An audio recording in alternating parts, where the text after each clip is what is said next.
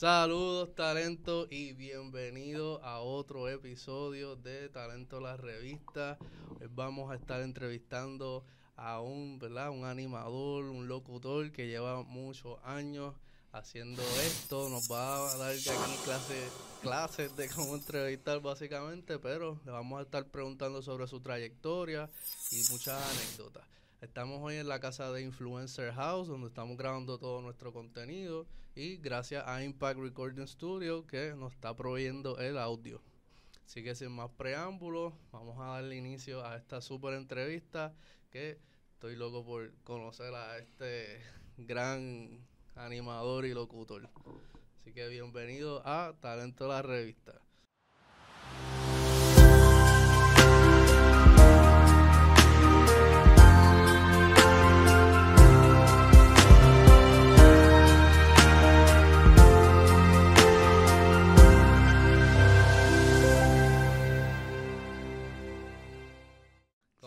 Estás, brother? Bienvenido. Bueno, Richie, gracias, Rich. gracias. brother. ¿Verdad? Bien contento, mano. De verdad que me, me- me llena el hecho de que ver jóvenes que están emprendiendo en cosas que, que pues yo sé que más adelante van a, a- a contaminar y la voy a usar positivamente porque en el sentido de que esto está creciendo tanto, tanto y esto se va a ser así como el COVID, que se mezcla, se, se, se riega por todos lados.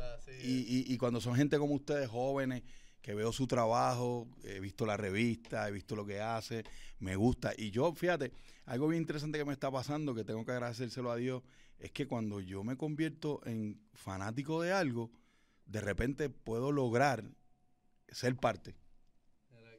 Y me ha pasado eso y, y- y es algo bien cool. Como que lo, es como que un vibe que atrae. Porque yo mismo dije, no, yo tengo que estar ahí, brother.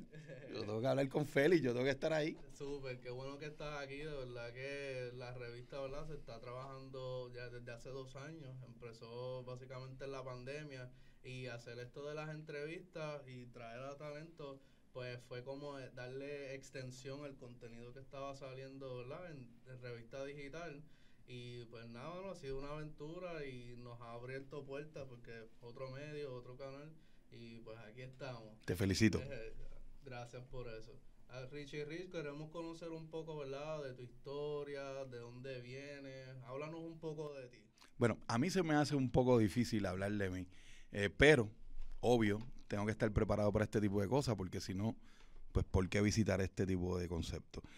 Yo soy de Fajardo, Puerto Rico. Eso es para el que nos pueda estar viendo fuera de- del país, eh, un pueblo al este de Puerto Rico, en la costa, costero totalmente. Ahí me crío, y nací y me levanto ahí. Siempre me interesaron las artes, siempre recuerdo, tengo un recuerdo en la escuela, siempre hice teatro, siempre hice... Yo, yo siento que toda la vida he hecho lo que hago, porque pasó quizá una etapa de hacerlo por disfrutar y pasarla bien, a la parte ya que se convierte en llevar el pan a tu casa. Son unas etapas que tú vas trabajando.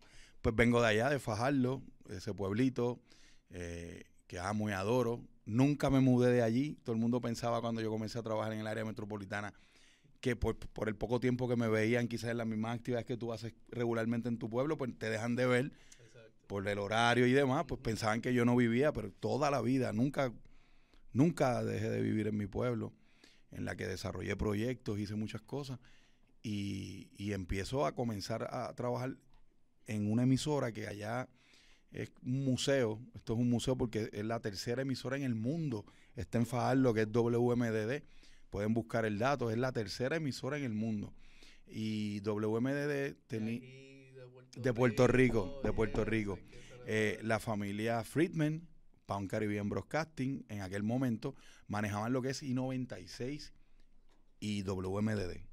Oh, Que lo que hoy día es 96.5 era parte de esta, de, de- de esta empresa familiar que se llama Pan Caribbean Broadcasting, que tenían 96.5 y tenían WMDD. Eh, WMD tenía un taller para los estudiantes que hacían foros. Yo estaba en la escuela elemental, la Ramón Quiñones Pacheco, la Colombia. Y ahí hacían unos foros para los jóvenes de sexto y quinto grado, fueran a la emisora y podían hablar diversos temas. Era como un programa estudiantil en aquel momento, en aquellos años. Y había un grupito de muchachos que pues nos daban la oportunidad de subir allá a la emisora. Y digo a subir porque es una cuesta, literal, eh, las facilidades. Y ahí comienzo como tal a hacer mi integración en los medios, en lo que es radio. Más adelante, sin saberlo, cuando surge todo esto del movimiento urbano y demás, yo comienzo a hacer un pro, bueno, no comienzo a hacer un programa, yo estaba en un proyecto porque para el que quizás me ve hoy día como, como me ve, por mi edad y eso, yo también fui bailarín. Yo, yo fui bailarín y trabajé, fui a Juventud Vibra, fui al Bosque Mágico. Una vez me retiro de bailar, pues yo comienzo un proyecto donde le doy oportunidad a jóvenes a ir a esos mismos talleres. Y un día llamo a la emisora, a la radio, para solicitarle una ayuda, que es lo que aquí en Puerto Rico por lo regular uno tiene que hacer. Cuando caigo en esa llamada, está John Musa, que hoy día trabaja en Estados Unidos, en la Florida, en la radio, y tenía un programa en la noche que se llamaba El Tripeo de la Noche. La Noche, ¿nos puedes ubicar, verdad? ¿En qué año, cerca de qué año? Mano, yo, bueno, wow, yo voy a cumplir 50 años. Es que yo soy bien malo en los años, pero son posiblemente pueden ser noventa y pico, noventa y pico, los noventa más o menos, básicamente. Te pregunto eso siempre, ¿verdad? Para estar ah, ubicado, sí, sí, sí. El movimiento urbano, sí, sí, sí. Ha tenido su desarrollo y entonces ya tú estabas pendiente a comunicar, ¿verdad? Las noticias dentro claro. de lo urbano. Te pregunto, brincamos rápido a ese primer contacto. En tu medida que fuiste creciendo, que bailabas, hacías otras artes, ¿quién fue como que tu inspiración hacía tú acercarte a la radio o ver esto, ¿verdad? Como un método de tu expresar. Bueno, yo tenía, yo, yo tengo una influencia bien rara, bien rara, porque si yo te digo a ti que eh, las personas que me dejaron así como perplejo fue Jacobo Morales, eh, Silverio Pérez, Pedro Selvigón. Eran las personas que yo de joven vi que me impactaron tanto que yo dije, yo quiero hacer algo parecido a lo que ellos están haciendo. Ancla, reportero. Ancla, sí, Ancla. Eh, yo no quería ser el Gantel, con respeto a Tony, que tuve la oportunidad de conocerlo y trabajar con él. Yo no quería ser Marcano, aunque respeto lo que él hace y también tuve la oportunidad de hacer cosas con él. Pero en sí, en ese momento, yo era como un joven un cuerpo de joven con una mentalidad vieja. Inclusive te cuento, yo me montaba con mis panas y a ellos no les gustaba que yo prendiera el radio, porque yo ponía AM. AM, que ahí están todas las noticias. Mi sueño era trabajar en AM primero y mi vida me lleva al revés. Yo, mira, a mí me pasó todo al revés. La gente que empieza en televisión hacen radio primero, por lo regular. Yo hice televisión primero y radio después como tal, porque sí, a la inversa, totalmente. y quería hacer AM, yo quería trabajar en AM. Antes que yo no quería hacer un morning show, yo no quería hacer un vespertino, yo no quería hacer un show de variedades, yo quería hacer un programa de análisis todo el tiempo, de joven, toda la vida. Que siempre, ¿verdad? Los análisis está mucho la educación o saber mucho del tema para tú poder analizar a profundidad esa noticia que desde que te acercas a la radio, ese fue el que te llamó la atención. Así, y, bien raro porque el que escucha esto puede decir, diablo, este tipo a lo mejor tenía cuatro puntos en la escuela. No era el caso. No era el caso. Sí había, sí me metí en cuanto club que existía, pero no, no los que tenían que ser, que me, me pudo haber ayudado a formarme mejor. Pero nunca tuve como que una educación eh, encaminada a lo que hoy día hago nunca la tuve. O sea, yo nunca estuve en un club de lectura, yo nunca estuve en un club de... O sea, en lo que realmente me gustaba, por alguna razón, nunca tuve un encuentro con eso. Wow, que eres, diríamos ahora, autodidacta en cada una de tus facetas. Y esa palabra la aprendí en un momento que me hicieron un homenaje en la Universidad Interamericana en Fajardo, que mi tía, que es profesora de universidad, eh, me hizo un, una dedicatoria súper brutal y uno de los detalles que ella puso ah, fue, fue, fue, eso, sí. Qué brutal, eso es bueno saberlo. Esta ¿verdad? Saber esto nos lleva a otra de las preguntas que hacemos.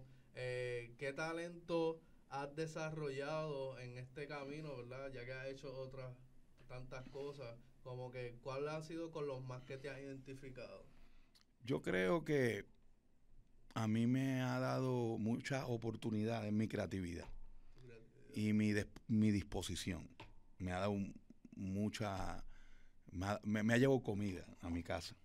Pero lo que sí he visto que, que ha sido, o puedo considerar mi fuerte, es esa interacción con el público. En tarima, la tarima. Yo me atrevo a apostarme con cualquiera. Y podría lucir arrogante, podría lucir, pero vamos a verlo más como seguridad. Partiendo de la pregunta, ¿ves? Eh, yo me voy con cualquiera. Yo he estado en tarimas frente a... Mira, yo estuve en una tarima en el Maíz Square Garden en una ocasión. Era un evento que nosotros hicimos, se llamaba La Invasión del Coyote, donde llevábamos, en ese momento era la integración del género urbano a la ciudad de Nueva York, en ese momento. Estaban empezando a conocer Estábamos exacto. underground de aquí. Exacto. Cuando nosotros llegamos a la ciudad de Nueva York a hacer ese evento, que me toca mi participación en tarima, que yo salgo al frente del Madison Square Garden y empecé a ver un montón de banderas de Latinoamérica y el público gritándome como la ovación no era para mí. Yo estaba claro que la ovación era para el momento, para lo que estaba pasando en general. Claro. Tú, Pero tú representabas ese inicio. Parte de ese inicio. Se me salieron las lágrimas. Se me salieron las lágrimas. Nadie lo notó porque tenía el flow con las gafas. Nadie lo notó, pero yo sé que, porque sé lo que me pasó a mí. Y se me salieron las lágrimas. Y la tarima, o sea, a mí nunca me ha dado miedo una tarima. Yo he hecho muchas tarimas en Puerto Rico. Yo he estado eh, en los, eventos más importantes del país, los más multitudinarios, los eventos eh, con agencias, con marcas. Mira, yo recuerdo una vez, Félix, esto es bien curioso porque yo fui parte de una campaña que yo no me explicaba ni por qué yo estaba en esa campaña. ¿De, L'Oreal y yo era calvo. Ese era mi look. Una campaña de L'Oreal donde nosotros visitábamos todos los Walmart de Puerto Rico. ¿Puedo decir el lugar? ya lo dije. ya. lo dije. Bueno, pues ese lugar, esto, esto, esto mayormente los centros comerciales del país y visitábamos varios que eran parte, había un concurso que se estaba regalando un Miata y yo era el, el spoke de esa campaña. Entonces, pero tenía barba. Mi look, sí, mi barba, mi barba, que siempre. Yo sé que ahora todo el mundo usa barba, pero yo empecé a usar barba cuando me decían que yo estaba loco, que yo era un loco. Pero yo tenía una barba más frondosa que la que tengo hoy día. Y, y, yo decía, pero eh, más iba con gorra. Y yo, vean acá, pero ¿en qué vieron ellos en mí? ¿Qué vieron ellos? Entonces, desde que yo llegué a mi casa ese día y hablando con el espejo, esto, te estoy contando algo real. No lo estoy adornando ni maquillando. Yo ese día llego de Guayama, llego a Fajardo y me miro en el espejo y yo digo, wow, pero ¿y por qué esta gente me cogieron a mí? Yo ni, ni siquiera soy un modelo que por lo regular en, esa, en las épocas que eso se puso de moda, pues todo el mundo eh, eh, eh, buscaban estos muchachos, y Julián. Sí, mira, Julián, Eli, que te puedo decir porque yo compartí con mucha de esa gente tarima y, coincidía en eventos, Elicay, Julián Gil, todos estos tipos eran los que estaban al frente, los Paggi de la vida. Ellos eran los que estaban al frente. Y yo decía, pero ¿y por qué yo? Mano, eso me dio una seguridad tan y tan brutal que todo lo que viniera yo le metía mano.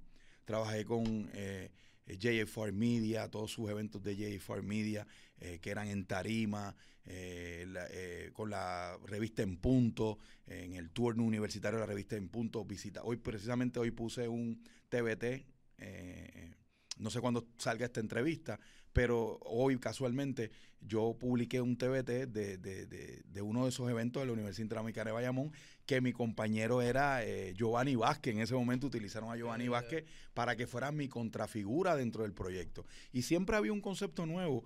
Eh, fue Alex Díaz, fue Mario Viay en un momento dado, donde ellos combinaban. Y siempre me preguntaban, Richie, ¿tú no tienes problema? Y yo, mira, yo tengo problemas si tú me vas a sacar el dinero de mi cheque para pagarle a otro. Pero si mi cheque sigue igual, tú traes al quien tú quieras. Y lo hacemos y nos reunimos. Y he hecho muchas tarimas, Félix, muchas tarimas. Tú mencionas el evento y yo te puedo decir, yo estuve ahí. Y sin contar las otras como fiestas patronales y otros eventos culturales que hacen en los pueblos, que tú vas y participas. Pero casi todos esos eventos gigantescos de las emisoras, de, de lo- lo- lo, eh, los, e- tanto en Puerto Rico como fuera de Puerto Rico. Eh, he tenido esa oportunidad de tener tarima, mano. Súper, que has estado, ¿verdad? En radio, has bailado, en televisión Sí. y en la tarima es que tú sientes que en verdad... Sí, eh, ahí es que yo me la, me juego con cualquiera. Súper. Esto, ¿verdad? Nos lleva a, a lo próximo. Dentro de lo que vas creando, Richie, ¿cómo es tu proceso creativo? ¿Cómo, ¿verdad? Surge quizás desarrollar ese primer evento o esa entrevista? ¿Cómo es tu proceso creativo a Pues la mira, hora de tu crear? Yo, cre- yo no soy una persona que me considere creativa, eh, como decir que yo estoy en mi casa y voy a crear X cosas. Yo soy una persona que puedo aportar en un equipo. Sí. Yo siempre me, me considero un, un role player. O sea, yo soy un role player que tú me asignas una, eh, unas funciones, las cuales dentro de esas funciones yo de forma creativa voy a elaborar el, el- el- el trabajo que sea necesario Súper. de acuerdo a la necesidad. Y hay otro Te detalle. adaptas, te adaptas Me a la adapto. situación. Hay otro detalle. La creatividad no tiene precio. No. Que ahí es que nosotros tenemos que aprender a trabajar con los budgets o los, pre- los presupuestos para, para entonces tú poder... Porque un budget no mide cuán creativo tú eres. Yo siempre he dicho que la creatividad tú Mm. donde las puedes ver mejor es cuando no hay budget. Eso es muy importante mencionarlo porque a veces, ¿verdad? Muchos proyectos se paralizan o quedan en nada precisamente por eso, por el presupuesto. Claro, porque yo por mí yo te, yo te pudiera poner una persona flotando en el aire si esa fuese la imaginación. Si le diéramos cabida y tuviéramos la oportunidad de poder desarrollar todo lo que la imaginación o lo que Dios nos regala para que nosotros creemos, muchachos. Pero tenemos que regirnos por Boyes, tenemos que regirnos por el proyecto, hasta dónde te dejan llegar. Eh, eh, son cosas, mano, bien, bien. Mira, yo soy de la persona que, por ejemplo, yo voy a animar, yo recuerdo, por ejemplo, yo lo primero que te pregunto es, eh, dame el, el rider y el line-up de artistas que van a estar. Porque a mí me gusta que si van unos artistas que yo no, si yo no los he escuchado antes, los tengo que escuchar. Claro. O sea, yo no voy a presentar a una persona por, por porque yo estoy ahí y me dieron y dice, aquí está Félix, presenta a Félix. No, no, yo tengo que saber Félix, qué canción tiene pegada, cuál es la que no está pegada, cuál está de promoción. Cómo, mi, cómo yo como recurso, no solamente al evento le puedo servir, sino a ti como artista. Respeto mucho a los artistas. Yo soy pro artista. Y si, y si mi integración va a beneficiar a que te conozcan, que no te conocían, o se sepan un coro, estoy cap- soy capaz hasta de entonarlo. Hacer que la- para que cuando el artista llegue a tarima, ese, ese espacio esté ready para que lo reciban bien. Y siempre, siempre en ese proceso, en la parte de la animación, en lo creativo, eso me gusta hacerlo. Inclusive, eso va desde el outfit.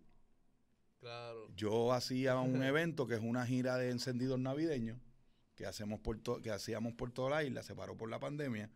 Llevaba yo 10 años trabajando eso antes de la pandemia. Por toda la isla.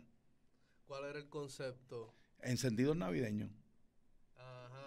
Llegabas con el Era un encendido. Bueno, esto lo hacía, esto lo hacía J Far Media. Teníamos un encendido navideño eh, con un line-up de artistas. Había un asopado gigante que se le regalaba al público. se le regalaba café. Había música navideña, había música cultural, había trovadores, había eh, el artista que estuviese pegado. Yo llego a ese proyecto porque cuando comienzan a hacer ese proyecto el reggaetón está bien pegado, bien pegado. Entonces ellos decían, yo tengo que llevar una persona que sepa estos artistas que estoy presentando. Claro.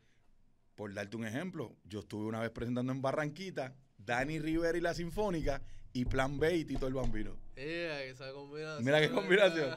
Entonces, ¿quién podía hacer eso? Yo lo podía hacer, gracias a Dios. Eso está, eso está bien brutal, mano, y me gustó eso que dijiste de que haces un estudio del artista, te empapa, ¿verdad? Porque brindas otro valor y le preparas entonces al artista para que se presente.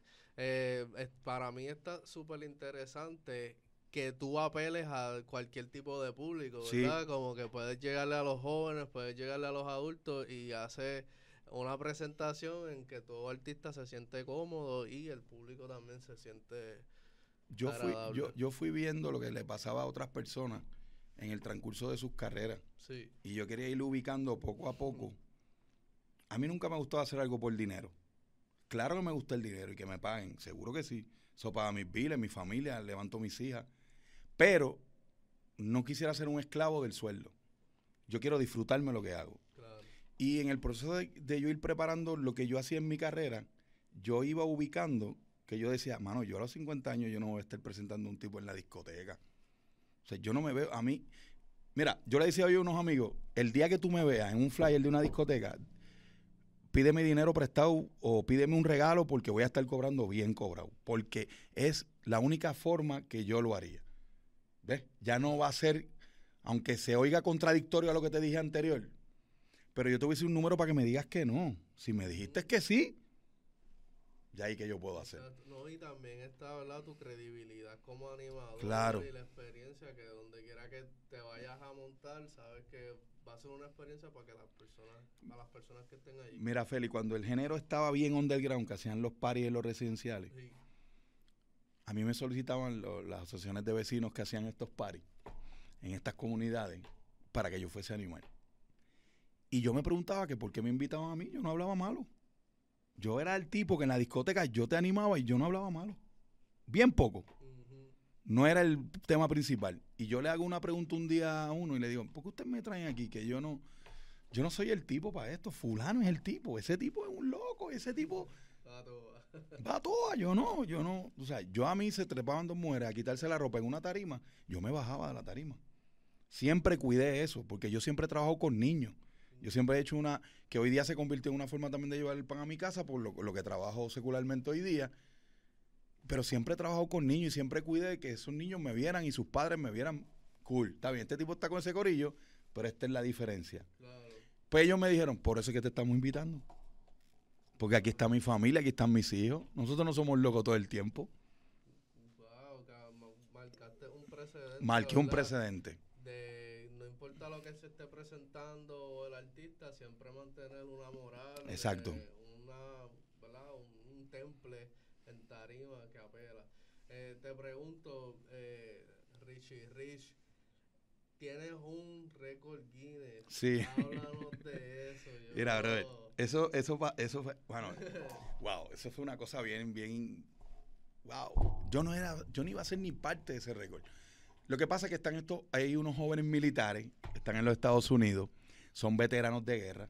Estos muchachos se van, mudan a Killing, Texas, a vivir, eh, luego de la guerra de Kuwait, de Irak, perdón, en la guerra en Irak. Eh, ellos se mudan a Killing, allí comienzan a estudiar. eh, por sus condiciones de salud, pues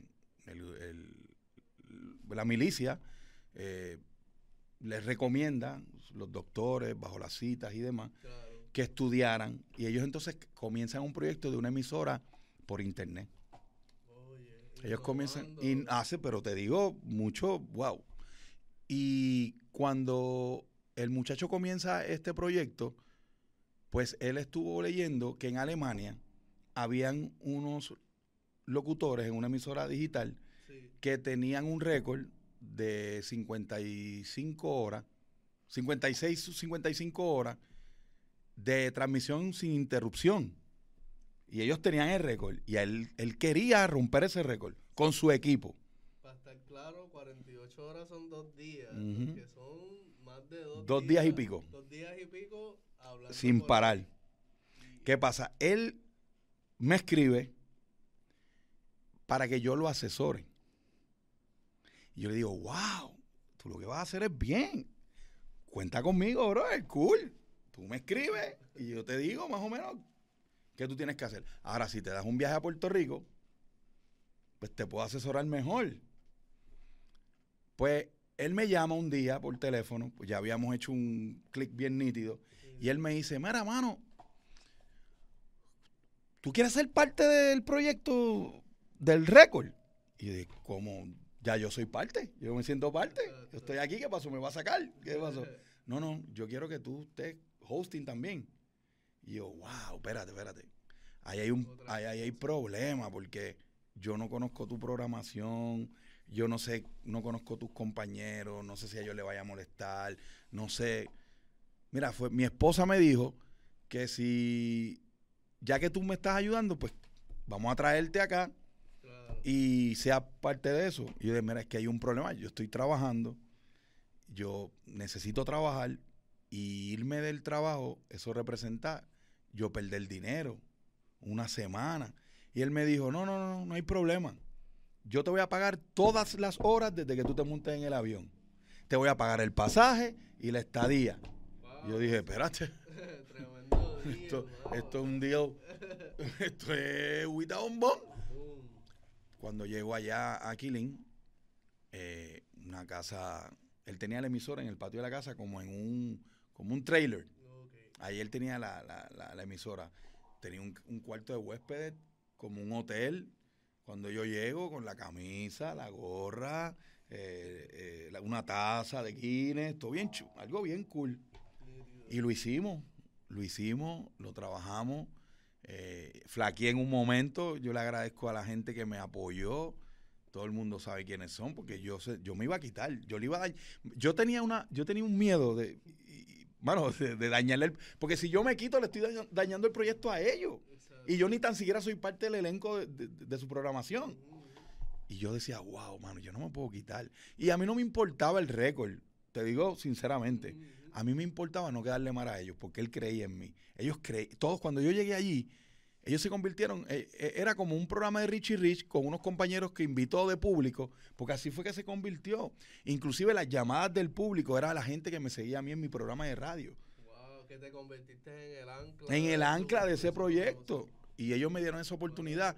Así que a Garay, eh, donde quiera que estés, si logras ver esto, yo sé que sí, porque él todavía es la hora que me apoya y sigue mis cosas, te lo agradezco. Fue una experiencia súper linda y gracias a ti, a tu esposa, a tu familia, besos y a todos los muchachos, los demás que, que trabajaron el proyecto. Fue bien interesante. Y más interesante fue cuando yo me monté en el avión de regreso y una muchacha de, que estaba viniendo a Puerto Rico me dice, ¿tú eres Richie Rich? Y yo, sí, ¿qué pasó? ¿Tú eres que estaba en lo del récord? Porque era algo que no se supone que, que supiera tanta gente. No, tenía que saberlo tanta gente. Lo escucho y te atrevería a decir, no sé si ha, pasado anteriormente, ustedes básicamente hicieron un radiotón. Un radiotón, sí. Se conoce como un teletón en la televisión, ¿verdad? Que es de 24 horas. Entonces lo hicieron por dos días y marcó. y hablamos muchísimo, eh. muchísimas cosas. Hablamos hasta de, de todo lo que se habla en la esquina, que terminas hablando de política, de Dios, de todo el mundo, de, de todo, de todo hablamos ahí todos los temas. Ah, obvio, todo comenzó primero con su libreto, todo el rundown, corriendo como es. Pero después llega un momento ya que no se puede seguir eso, uno tiene que... Sí, no, verdad que marcaron ahí una pauta. Eh, te pregunto, Richie Rich, ahora mismo está enfocado en tu plataforma Vivo Rich. Eh, ¿Desde cuándo estás trabajando este proyecto? eso está, eso es una cosa.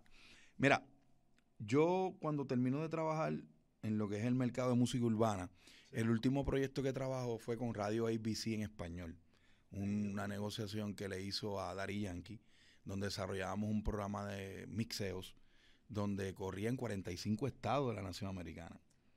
Este programa como radio sindicalizada. Me no solamente soy parte del proyecto como talento, su familia, su esposa Miredi, Yankee, en aquel momento Edwin Prado, el licenciado que estaba al frente también de este proyecto, confían en mí para que yo fuera parte de la producción y en el desarrollo del proyecto. Trabajo en este proyecto y una vez viene a Puerto Rico, yo recuerdo que yo le decía a los panas, mano, aquí se acabó. Guarden chavo, porque ahora esto llego aquí a Puerto Rico. Este es mi momento. Eh, eh, esto se acabó. Esto aquí se acabó, se acabó. Cuando llega a Puerto Rico, llega a Reggaeton 94 el programa y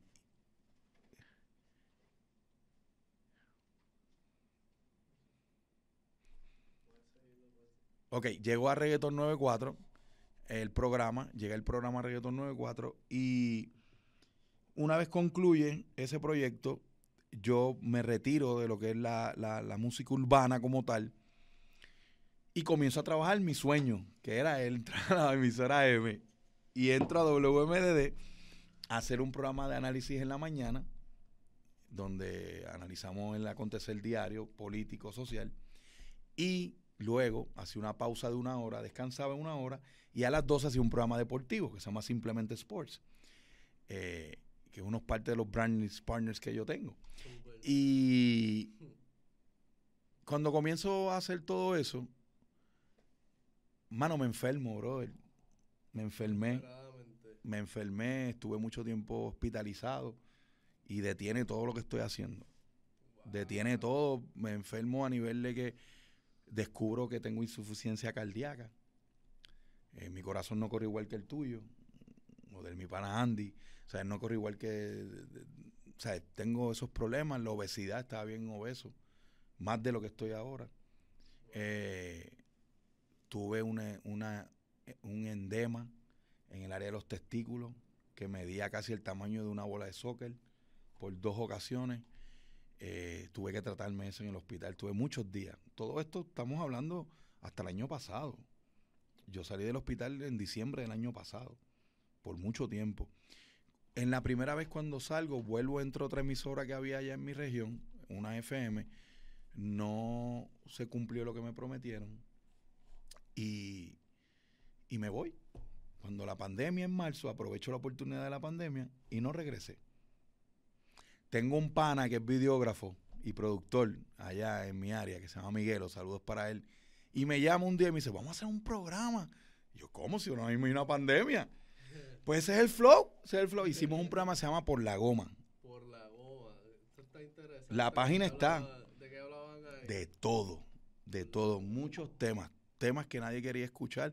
Hablamos de temas conspirativos, hablamos de religión, hablamos de eh, el movimiento eh, de, de ateo, eh, mo- hablamos de eh, muchos temas. En Facebook, usted entra por la goma, están todavía todos los programas. Nítido, pero para estar claro, este es el mismo Miguelo Sneakerhead que le gustan las tenis. No, no, no es el mismo. Este Miguelo es, este muchacho está más, ahora mismo lo más que hace es con el boxeo profesional.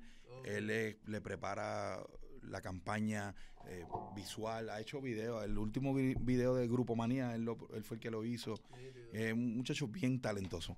Y pero él como host hacíamos este programa, teníamos estos invitados eh, con este formato así de, de cámaras y demás. Y, y yo en mi casa, tranquilo. Mano, me juqueo con el programa, pero como él está tan lleno de trabajo, me dice, Acho Richie, me gusta lo que estamos haciendo, está funcionando.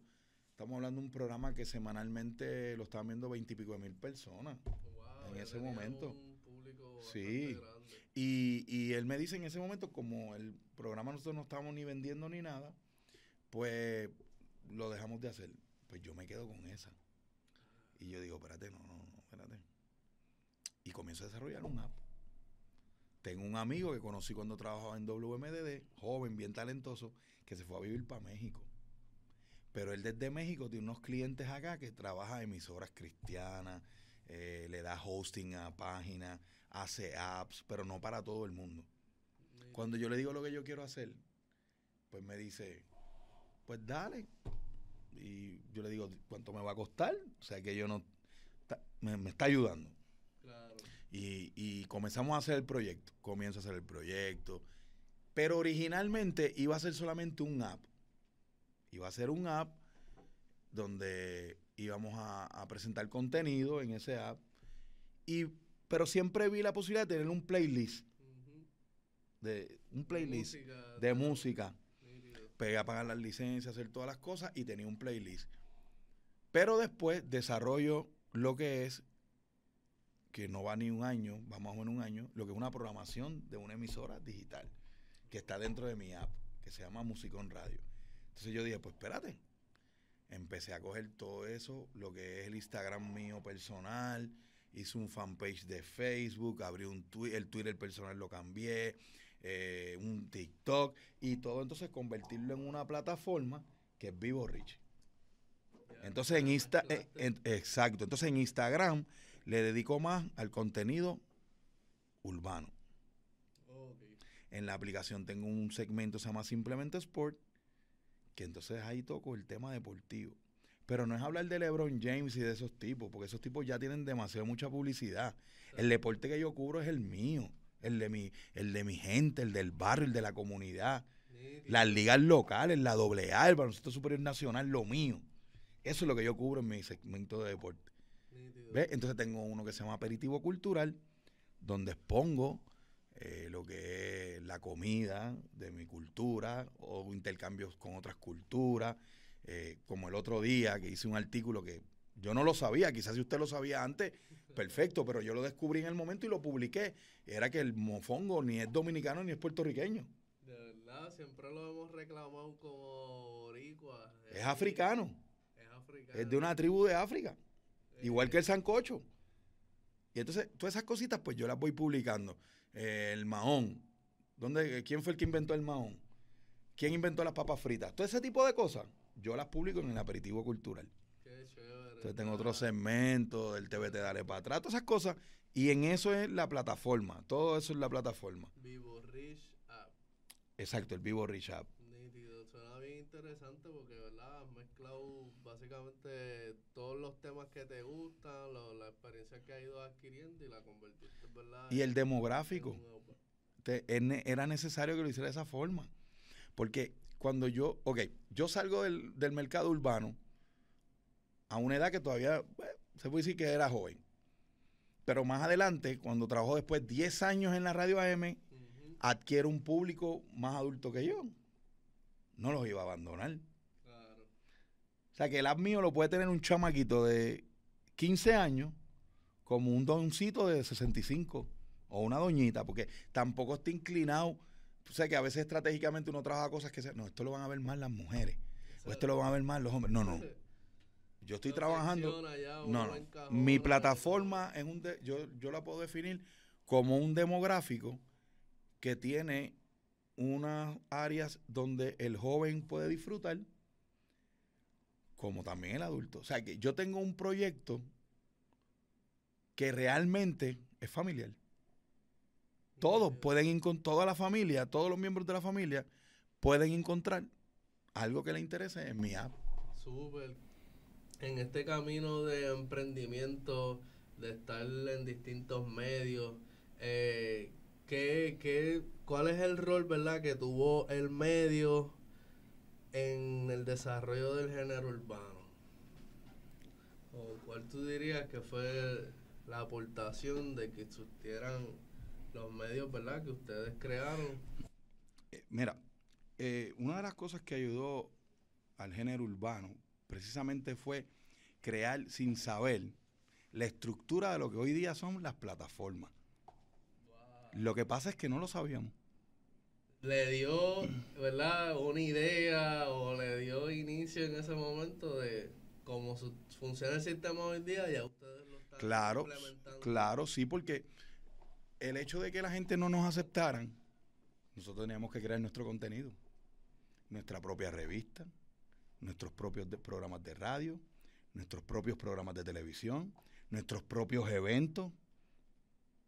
O sea que, sin saberlo, nosotros estábamos practicando lo que hoy día quizás otro está haciendo, porque a mí lo que hoy día me duele es que de esa práctica es lamentable que de, de los verdaderos creadores no se estén beneficiando del uso de esa estructura que crearon. Claro. Ese- esa es una de las cosas que a mí me apena. Pero fue así, pero fue así.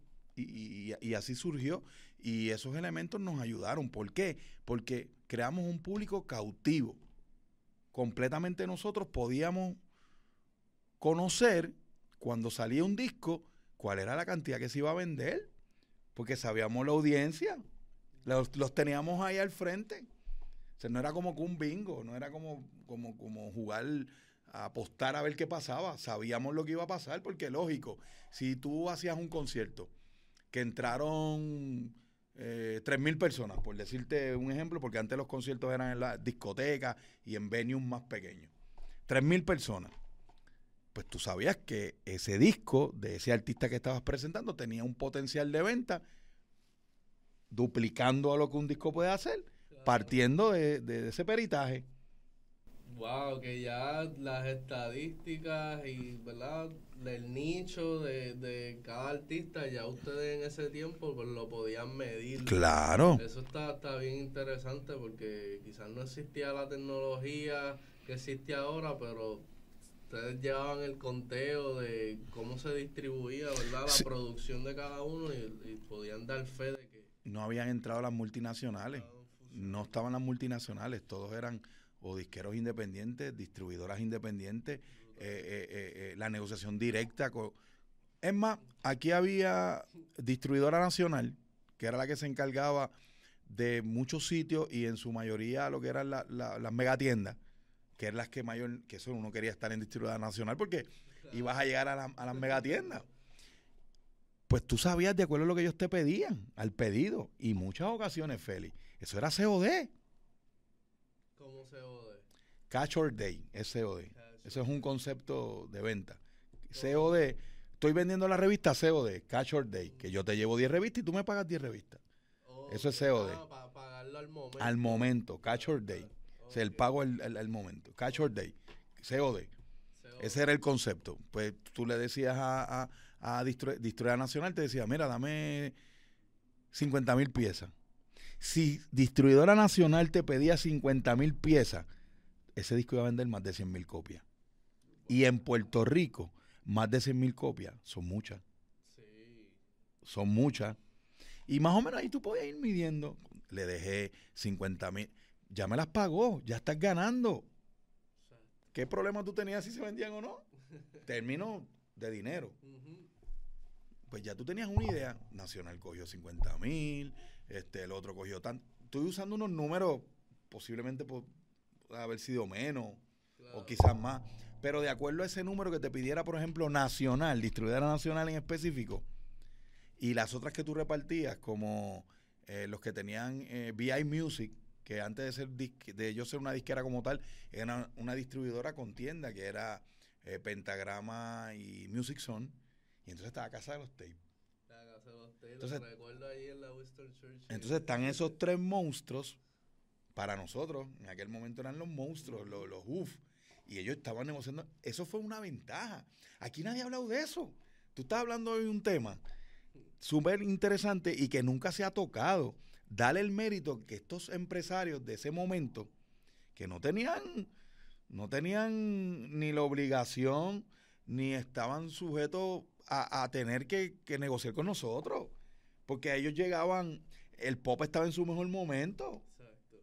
y, y estaban pasando muchas cosas, el rock en español, el pop, el merengue, la salsa con los bonitillos, estaba pasando lo mejor. Ustedes estaban, ¿verdad? Buscando posicionar un nuevo género musical. Exactamente. Que no estaba, que no estaba todavía establecido ni respetado ni, ni, ni posicionado. Wow, Ahora, cuando estas compañías empezaban con los in-store y cuando ya tú veías un- un, eh, eh, los position plays de las tiendas, eh, por ejemplo, yo recuerdo, por darte un detalle, cuando salió el disco de Alberto Stiley y tú ir a todas las tiendas de, de discos y ver un muñeco de Alberto Stiley y una estación con los discos del nada más. Y yo digo que cuando los demás empezaron a ver todo eso, dijeron, espérate, espérate, espérate. Estaba hablando que Puerto Rico parecía un Miami pequeño. Puerto Rico era un rebote, discográficamente hablando, de todos los géneros, donde Milatin, Sony, Fonovisa, eh, eh, MP, que es Musical Production, BM Records, eh, todas las disqueras estaban aquí, con sus oficinas aquí. Llegó un momento que se fueron, pero nosotros nos quedamos. los distribuidores independientes, los disqueros independientes nos quedamos. Y luego se eh, eh, llegaron a Puerto Rico nuevamente, pero ya con otros números, otras conversaciones y otras negociaciones más grandes. Para lo que hoy día es. Claro, no, de verdad que está súper interesante, ¿verdad? Que es algo que uno, ¿verdad? Sigue aprendiendo. Yo, pues, llevamos dos años con la revista y uno sabe, ¿verdad? El poder que tiene crear un medio que mantiene, ¿verdad? La música del artista o el proyecto del artista vigente y saber que ya ustedes en ese momento, en el 90, tenían esa visión de que la calle se estaba expresando y ustedes estaban documentando Se producieron tres revistas, Félix. tres revistas Tres revistas, me lo recuerdo. In the House, in the house. Street Magazine y Guillaera. Guillaera, me acuerdo de Guillaera y de In the house. In the House, la pionera. Eso es, mano, un proyecto brutal que en un momento hasta un CD eh, integrado. Luego llega un muchacho y hace Esas son las que recuerdo. No sé, puede ser posible que haya existido quizá alguna otra. Pero de relevancia, de relevancia fueron esas tres. Manny, doctor Manny, que en paz descanse, trabajaba, sale de In House con Richie, trabajaba con Richie. Ellos dejan de trabajar juntos y Manny comienza a trabajar con nosotros en una compañía que se llama Music Multimedia, que hacíamos eventos y se manejaba lo que era el contenido de Mix 107.7. En aquel momento, aquí cercano aquí, en el Vedado eran nuestras oficinas. Fue una de nuestras oficinas aquí mismo en el Vedado. Y Manny empieza a hacer su revista Guillaera. ¿Cuál era la diferencia, eh, lo que ofrecía Manny distinto a la otra revista? Que Manny dijo, bueno, pues yo la voy a hacer del tamaño de un CD. Como era Noctámbulo. ¿Tú te acuerdas? ¿Alguien te habló de una revista que se llamaba Noctámbulo? Aquí hubo, aquí, aquí hubo una revista de, eh, así mismo pequeña, del tamaño de un CD, que se llamaba Noctámbulo. Era de entretenimiento, de disco, no era de reggaetón. Estoy hablando de una, una revista de entretenimiento, del mundo de las discotecas, arte, todas esas cosas. Pero mucho más adelante, pues entonces Manny viene y saca más o menos el mismo tamaño, pero una revista urbana combinada con el canal de video que ellos tenían en ese momento, que era Videomax. Súper. Ah, pues, Ellos corrían la programación El nombre de Guilla era por Guillaera News. Guillaera News, que salía de la revista Guillaera. En Videomax, Guillaera News. Mano, Manny marcó un precedente con esa revista, porque nosotros lo que, lo que, uno de los primeros partners de negocio que tuvo Manny con Guillaera fue Food Action. Brutal. Y entonces lo que hicimos fue que. Que hicimos unos in-store por todos los Action, hasta en la ciudad de Nueva York también. Donde llevábamos los artistas. Bueno, no- nos pidieron que no los hiciéramos más, porque en Plaza Carolina hubo que cerrar Plaza Carolina, fuimos a Mayagüez al centro comercial allá, hubo que cerrarlo. De tanta gente detrás de los artistas. El concepto, él llevaba a los artistas que estaban en la revista de ese mes.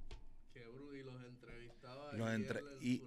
En- no, allí ellos iban a firmar autógrafos, ellos iban a interactuar con el público y firmarle la revista y Mm, firmarle sus discos o venderle sus discos, porque lo que te dije hace un rato, siempre nosotros hemos buscado el concepto de que todos se beneficien Claro. en algo. Está bien, yo te invité, te entrevisté, pero estás aquí conmigo en este install, vende tu disquito también, monta tu mesita por ahí si tienes un alguien que te haga ese trabajo y lo hace. Y, y, y eso fue una de las cosas que, que se hizo también que nos ayudó mucho, las revistas, los programas.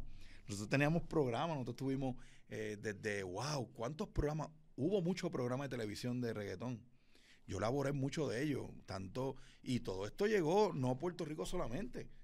Nosotros terminamos en Miami. Yo me encontré un día en, South Beach eh, con dos camarógrafos mexicanos, un editor argentino en turno, que yo tenía que hacer contenido por un programa de una temporada, trabajando tipo HBO, por Wow, temporada. Qué reto. Tú sabes lo que tú estar en junio produciendo un programa de Navidad en Estados Unidos. Wow, no, Cuando tú no no, sabías la música que se iba a pegar, había que trabajar lo que yo le llamo genérico. Fuera de época. fuera de época, tú no sabías si ese cantante que tú existiera, porque el género ahora va mucho más rápido, pero siempre el género ha trabajado de manera de que hoy puede estar pegado fulano y mañana sutano se pegó y fulano se olvidó y, y la diferencia pueden ser días o hoy día he visto horas por cuestión de, mira ahora mismo el otro día estaba Bad Bunny proclamado con su disco bien duro y ayer estuve leyendo que Carol G se posicionó con su nuevo tema en Provence en la primera posición en Billboard, convirtiéndose en la primera mujer. O sea, cuestión de horas. Dos producciones. Daddy Yankee sacó un disco hace poco. Ya la gente dice que ese disco es viejo. Y así mismo el género siempre ha trabajado y en muchas ocasiones nos ha tocado trabajar así, a ciega, sin saber qué va a pasar, sin saber. eh, y había que ser creativo, había que crear contenido y había que hacer cosas para, para, para poder entretener y llegar a y llenar la expectativa de los grandes, de los cuellos blancos, de esos ejecutivos que, que no siguen tu música, que no, no les importa tu música, que ellos saben que es un número y punto. Exacto, y ya. Ajá. Te pregunto, Richie, ya que estás trabajado en distintos medios, eh, ¿cuál es tu opinión? ¿Cuál es el futuro ¿verdad? de la radio? ¿Cuál es tu opinión sobre eso? Mano, la radio va a durar un poco más que la televisión, pero ambos ya van a pasar a, ser dinosaurios. Se van a pasar a ser algo que vamos a recordar. Porque es que cuando tú estás en un reloj, la radio es predecible. Sí. O sea, y, a esta generación no le gusta lo predecible. No le gusta seguir reglas. No le gusta ser predecible. Y regla, cuando digo el concepto de que no le gusta seguir reglas, no lo digo a mal. Las estructuras. Exacto, exacto. No, no están en ese güey, no están en esa. O sea, no están en la de que. O sea, yo recuerdo que a las 3 de la tarde daban muñequitos cuando yo era chamaquito. Pues yo sabía que a las 3 de la tarde, cuando saliera de la escuela, había que salir corriendo para ver los muñequitos. Esta generación no está presta para eso. Esta generación va a ver en el salón de clase los muñequitos. a cualquier hora, cuando le dé la gana. Sentado en el inodoro, en el baño bañándose, porque salen gadgets de todo. De todo. O sea, que te dan esa oportunidad de la tecnología. Y esto va a hacer que la radio desaparezca y no ha desaparecido, como hablábamos ahorita fuera de cámara, mientras existan los carros todavía y la gente tenga que ir en carro al trabajo, pues van a oír radio. Ahora, cuando los radios de los carros estén preparados por una mejor recepción de internet, mucho más allá. Mira, cuando yo descubrí Cyrus, que yo recuerdo una vez yo voy por una animación en Peñuela y por alguna razón no estaba escuchando, la señal se afectó un poco yo me estaciono, sigo las instrucciones que tiene que hacer, me ya, hablo con el, la persona de servicio al cliente y me dice, usted está en Peñuelas, en la carretera tal, tal, tal. No se escucha por unos árboles que hay. Cuando pase esa área de árboles, nuevamente va a escuchar nuestra, nuestra transmisión. Y le vamos a dar un mes gratis por el inconveniente. Entonces estamos hablando de que esto es una radio satelital Y tiene ya ese servicio de GPS. Eso vino con un carro que yo tuve en aquel momento. Y yo fui por una animación y, recuerdo ese, ese, e, ese dato. Y yo dije, cuando todo el mundo tenga acceso a esto. Porque, ok, mientras tanto alguien me puede decir que no está viendo, mira, que jíbaro, si ya tal carro tiene eso, o tal carro ya tiene una recepción Wi-Fi. Claro, los carros que valen mucho, chavo. Yo te estoy hablando cuando los carros baratos que tiene todo el mundo, los ombligos, como yo digo, los todo el mundo tiene, ombligo, yo le llamo todo el mundo tiene ombligo. Cuando los carros ombligos tengan eso, este, es como antes. Quien, pues, había gente que tenía acceso a un celular, pero no todo el mundo lo tenía. Y ahora todo el mundo, hasta el gobierno te lo regala. Y antes te lo daban sin internet, ya el gobierno te lo está dando con internet. También. Esto está, sigue cambiando. Te pregunto, Richie, está trabajando varias cosas, entre ellas Vivo Rich App. ¿Qué es lo próximo de Richie Rich? ¿Qué es lo próximo que viene por ahí? Yo estoy bien puesto para desarrollar esta plataforma de manera de, que la gente conozca que está esta opción. Eh, es lo próximo, darle... esto es por etapas. Yo no estoy aprendiendo, es algo que no es mi generación.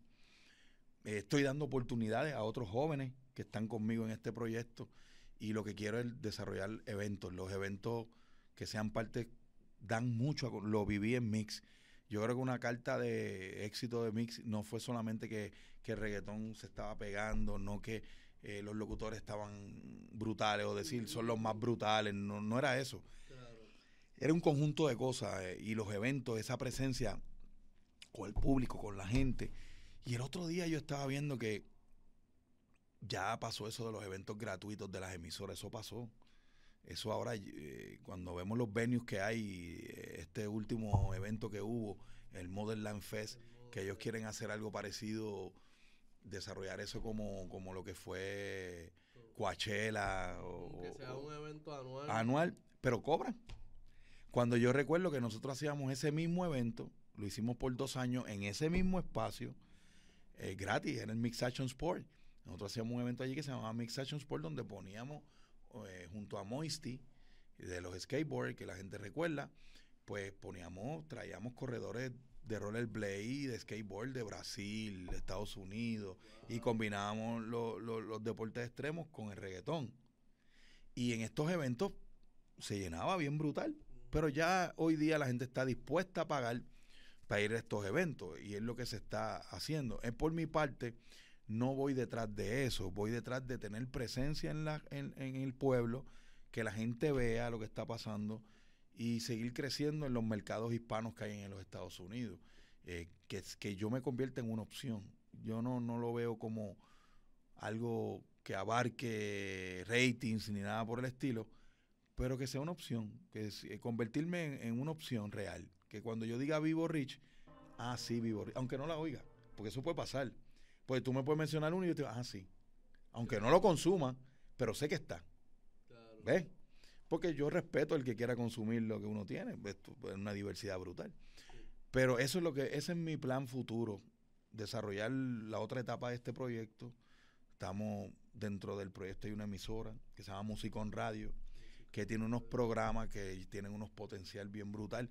Eh, mano, con respeto a todos los programas que hay, pero hay unos que uno pues entiende que, por ejemplo, yo tengo un programa ahí que se llama Ladies los miércoles, que es una chica bien talentosa que cantaba antes, sale del proyecto de Freestyle Manía, para de cantar, y en este proceso que ella para de cantar, pues yo la recluto gracias a uno de los compañeros del proyecto que se llama Menor, está en los Estados Unidos, pues yo trabajo con gente que también están en los Estados Unidos y trabajan conmigo también. Y me refiere a esta chica. Y hacemos un programa que el contenido de, del show radial es canciones de mujeres urbanas solamente. O sea, dos horas que tú vas a escuchar solamente a Carol G, a Nati, a, a La Mara Rodríguez, urbano. Eh, las que son de Europa, las que son de Puerto Rico, de Colombia, de todos lados, donde si es urbano y es mujer, lo va a escuchar en Ladies Night. Le tengo mucha fe a ese proyecto. Eh, tengo otro programa que se llama Hablando de Musicón, que cogemos una producción discográfica y la presentamos completa, el disco completo, para que lo escuchen completo. Eh, y tenemos lo que son los Block Party, que es un, concepto de, de, lo, de acuerdo a lo que esté pasando. Nos suscribimos a lo que está pasando, como por ejemplo hace unos días atrás hubo un evento en Orlando, se, llama, se llamó el Guayaguaya, donde tuvimos acceso, nos dieron la oportunidad de estar en ese evento y tener, eh, captar visuales, hicimos un programa especial en la emisora, que yo entiendo que para, para yo estoy gateando todavía, pero me han pasado unas cosas interesantes que me llevan a querer seguir, y todo esto yo lo tengo en mi casa.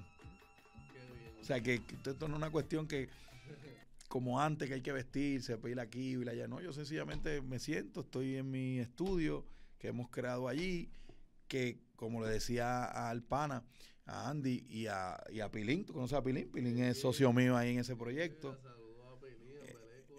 En Belé con Mirandita es mi, es mi socio, es mi, es mi partner en ese negocio.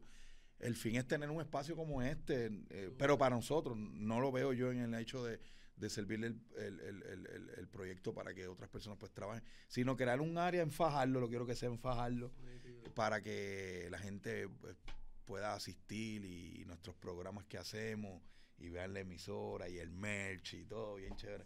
Eso es parte del proyecto de lo que queremos hacer. No, de verdad que sí, te auguramos mucho éxito, que se va y que sea una realidad pronto. Le pregunto Richie Rich, con este verdad, lo podemos irnos sin decir hacer esta pregunta eh, a todas esas personas que están emprendiendo, que están buscando en algún momento realizar ¿verdad? sus proyectos, su pasión. ¿Qué consejos tú les darías para que sigan? Mira, yo siempre he dicho que tú tienes que respetar lo que haces. Eso es lo, primordial. Respetar lo que tú haces. Yo tengo un proyecto de un club de béisbol por 12 años los Tigers, saludo a todos los muchachos. Y yo le digo a ellos que tú tienes que, ellos que juegan béisbol, ellos tienen que respetar el béisbol. O sea, tú no puedes ir allí y faltarle respeto al deporte. Pues en esto tú no puedes faltar respeto al micrófono, ni al que te esté escuchando. Tú tienes que respetar esto. Tú tienes que tenerle respeto, pasión. Es importante. A mí me molesta algo que pasa en Puerto Rico. Y el ejemplo se daba con las limonadas. No es que tú no quieras crecer, pero ¿por qué tú quieres vender limonada? Porque a aquel le va bien. Porque a aquel le va bien, a ti tiene que ir bien. Y no es, tampoco creo en que todos tenemos derechos. No, no, no, no, no. No me mezcles derechos con cosas que no. Mano, aquí hay gente que se hacen barberos por no pagarle al barbero, brother. Y eso yo lo veo tan feo. Mano, no, dale la esquina a cada cual, que cada cual camine en su esquina. O sea, yo porque esté de moda, yo no, mira, yo no quise hacer un podcast, ni he hecho un podcast porque esté pegado a hacer podcast, si no es mi esquina. Si no sirve y no lo puedo hacer yo, pues busco quien lo sepa hacer. Pero, y le doy ese taller a esa persona. Pero ¿por qué? No, la gente puede decir que, puede ser vagancia de no sentarte a aprender, tienes derecho a aprender. Si fuese mi interés, ¿tú te crees que yo voy a esperar a que se pegue para aprender?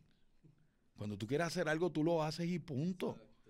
O sea, tú lo haces porque tú quieres aprender, porque, porque tú lo sientes, te lo vives y no te importa si te van a pagar, si se va a pegar o no. Mira, el primer día que fue al aire la emisora, cuando Musicón fue al aire, el primer día, yo estoy seguro que a mí no me está escuchando nadie. Es más, yo no voy ni a, yo tan siquiera trato de no ir a ver quién cuánto están escuchando, porque puede pasar que me frustre.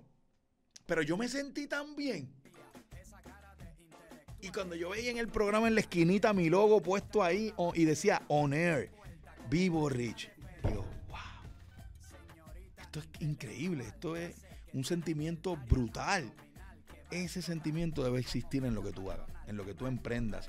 No lo hagas porque está vendiendo, no lo hagas porque está pegado, no lo hagas porque todo el mundo lo hace y tú tienes el cliché este de que todo el mundo lo puede hacer. No, todo el mundo no. Eso es mentir el diablo. Todo el mundo no. Eso lo puede hacer el que tenga pasión y el que se lo merezca hacer. A donde tú no llegas es porque tú no trabajaste para llegar. No pongas obstáculos que no existen, como esos obstáculos que dicen el racismo, eh, la opresión, ay, la gente, el favoritismo. El que tiene pala, pues sí tiene pala, amén. El que tenga pala, yo lo aplaudo. Hello, wow, qué bueno. Cool, olvídate, las tienes. Pues busca tú a ver la forma como tú las. ¿Por qué tú no las tienes? ¿Qué hiciste mal que tú no las tienes? O sea, yo no busco nada de esa de, esos patrones de negativismo que existen para que decir una excusa para no lograr lo que es tu pasión. Ah, yo no hago eso porque no vende. Cuando yo era nene, yo decía que quería ser científico. Y una tía me tronchó ese deseo, diciendo que eso no pagaba.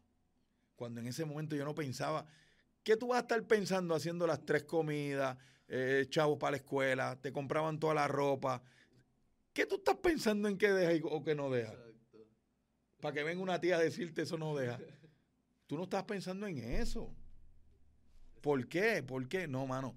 Yo mi consejo a todos estos emprendedores, si tú vas a emprender en algo, que tú le tengas fe, pasión, que sea tu esquina. No lo hagas porque, o sea, barberos hasta en las marquesinas hay. ¿Tú te crees que yo me voy a una marquesina a recortar? Yo no voy a ir a una marquesina a recortarme, brother. El que tenga para eso, pues lo va a tener. El que tenga para hacer esto que tú estás haciendo, todo este arte tan lindo, yo he visto tus piezas, yo sé que tú eres un artista, brother, y te la doy, y no porque yo esté aquí hoy. Dios sabe que no estoy mintiendo, no va a permitir mentir. Igual que todos los demás muchachos que están haciendo lo que hacen, se la doy porque creyeron en, en, yo estoy bien seguro que muchos, eso se nota, y si tú no eres genuino y, en, y por encima del forro se te va a ver esa falsedad, ese embuste de que lo estás haciendo. Y no quiere decir que no pueda triunfar. Puede triunfar. Pero tiene tiempo de, de, de, de, poder sí, en cualquier momento. un honor, ¿verdad? Richie Rich, tenerte en nuestro espacio. Hemos aprendido un montón. Eh, hemos podido, ¿verdad? Ver la historia de los medios en Puerto Rico a través de tu historia y de verdad que nos enorgullece saber, ¿verdad? Que sigues apoyando el arte y sigues apoyando el talento puertorriqueño y eso vale más que cualquier cosa. Eh, Richie Rich, ¿dónde podemos conseguirte? ¿Dónde podemos ver más proyectos? En las plataformas que existen de redes sociales estamos como Vivo Rich en todas. Gracias a Dios. TikTok, sé que hay que estar en TikTok, estamos en TikTok eh, y el app como tal lo puedes bajar en el Play Store de Google y también en, en, el Apple Store también ahí nos puedes bajar. Inclusive es un web app que si tú no quieres, no te inspira todavía eh, borrar una aplicación para poner la mía, me puedes, eh, puedes acceder a www.vivorich.com y ahí ves todo el contenido y te sale ya pero yo sé que después que lo veas, vas a borrar un app de tu celular para dejarnos ahí. También nos puedes bajar en la tableta, nos puedes bajar en, las computadoras. Gracias a Dios ese, esa flexibilidad para que todo el mundo pueda seguirnos. Y ahí nos encuentra. Los domingos estoy haciendo, comencé a hacer algo bien chévere. eh, parecido a lo que había comenzado en la pandemia, que se llama el Son del Live Talk Show. que, Talk Show, que es a las 9 y 55 en vivo. Yo soy un, un arriesgado, me gusta ese vibe de en vivo. Eh, ¿Y qué pasa en vivo? Muchas cosas. Eh, por decirte una anécdota, teníamos un talento cubano. En Cuba ahora mismo, para el que no lo sepa, hay un movimiento urbano bien brutal y agresivo. Y tienen que ver lo que estos tipos logran con los recursos que hay en Cuba. Los videos, tienen que ver los videos, tienen que escuchar las calidades de las canciones. Pues he conocido un grupito de estos muchachos que, que, que estoy tratando de darle la mano hasta el alcance que yo puedo. Y quise entrevistarlo el otro día, era mi segundo invitado, porque yo he hecho tres programas hasta ahora. Y lo invito para hacer el vía Zoom, el programa. Pero tú sabes que hay unas restricciones en Cuba con el internet y demás, y nos bloquearon el... Yo había hecho una publicidad por todas las redes sociales, él me había dicho que tuviera cuidado, él mismo me lo, me lo había dicho. Melén, se llama Melén, el muchacho. Y no pude ir al aire con él saqué el programa como quiera y hablamos de otras cosas, pero estoy haciendo ese espacio donde converso con varias personas y de distintos invitados. No está encaminado solamente al movimiento urbano, hablamos de cualquier tema que sea relevante y que pueda aportar, mano, porque es que el día que yo me sienta que lo que yo haga a través de este micrófono, de las cámaras, en los medios, que no sienta que está aportando en algo, yo mejor no lo hago. Y ya. Thank you.